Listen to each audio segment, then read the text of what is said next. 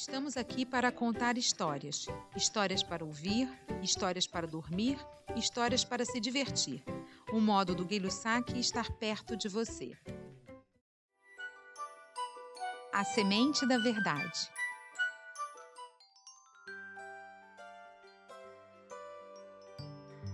Tai era um ótimo menino, responsável, amigo e, acima de tudo, honesto. Sempre que chegava da escola, dedicava-se ao seu passatempo favorito, a jardinagem. O jardim de sua casa era simplesmente fantástico, com cerejeiras, bambus, orquídeas e várias outras plantas, todas cuidadas com muito carinho. Imerso em seus pensamentos e realizando a tarefa mais apaixonante da sua vida, o garoto passava horas e horas no jardim que a cada dia ficava mais lindo. As outras crianças não conseguiam entender como Tai podia passar tanto tempo cuidando das plantas, mas ele sempre dizia: o tempo é o maior aliado da beleza, e em jardim ele não passa rápido nem devagar, apenas no ritmo certo. O jardim precisa de mim e eu do tempo. Cada planta tocada por ele crescia viçosa, colorida e forte. E na família todos tinham certeza de que o menino era filho da terra, neto do tempo. O imperador do país de Tai estava seriamente preocupado em definir quem o sucederia. Sem filhos nem parentes próximos, ele decidiu chamar todas as crianças do reino, pois entre elas, com certeza, encontraria alguém digno de assumir o trono. Como todas as outras crianças, Tai também foi convocado e, no dia marcado, dirigiu-se até o palácio do imperador.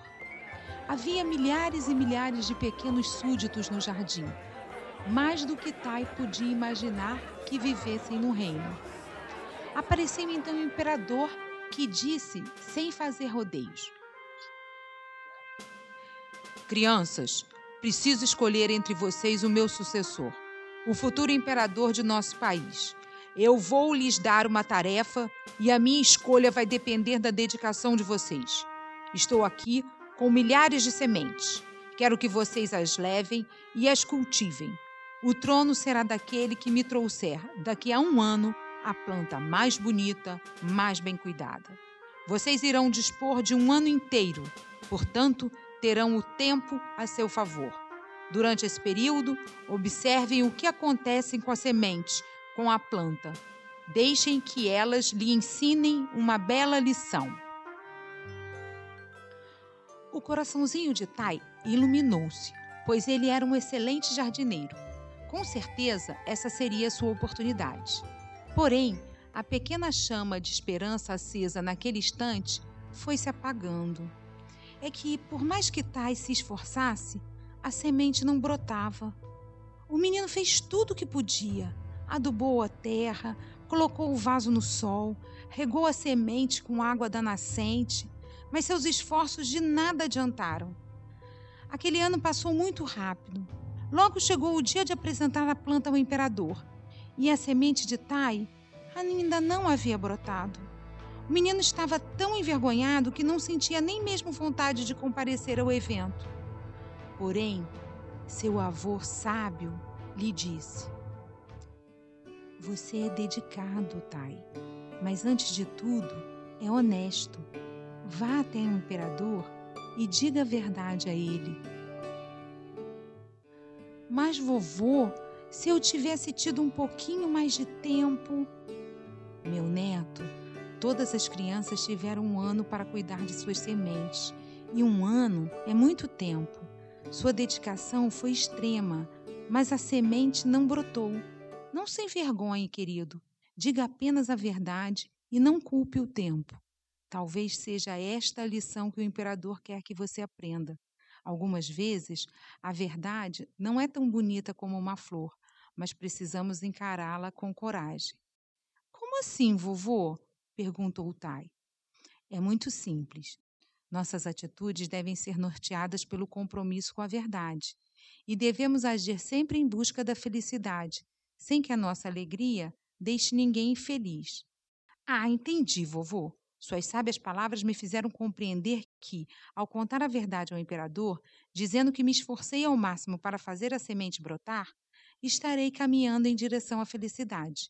A mentira deixaria no mínimo duas pessoas infelizes, o senhor e eu, porque saberíamos que menti. É exatamente isso, querido.